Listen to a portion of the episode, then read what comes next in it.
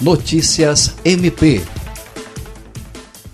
o Ministério Público do Estado do Acre emitiu uma recomendação destinada à Prefeitura de Rodrigues Alves e à Secretaria de Saúde do município para que seja dada a devida publicidade das informações sobre recebimentos e gastos de verba pública no combate à Covid-19. A recomendação, assinada pela promotora de justiça substituta da Promotoria Cumulativa de Mâncio Lima e Rodrigues Alves, Pauliane Mesa Barba Sanches, foi motivada por informação enviada via meio eletrônico, relatando que o município recebeu cerca de 270 mil reais para o enfrentamento da pandemia.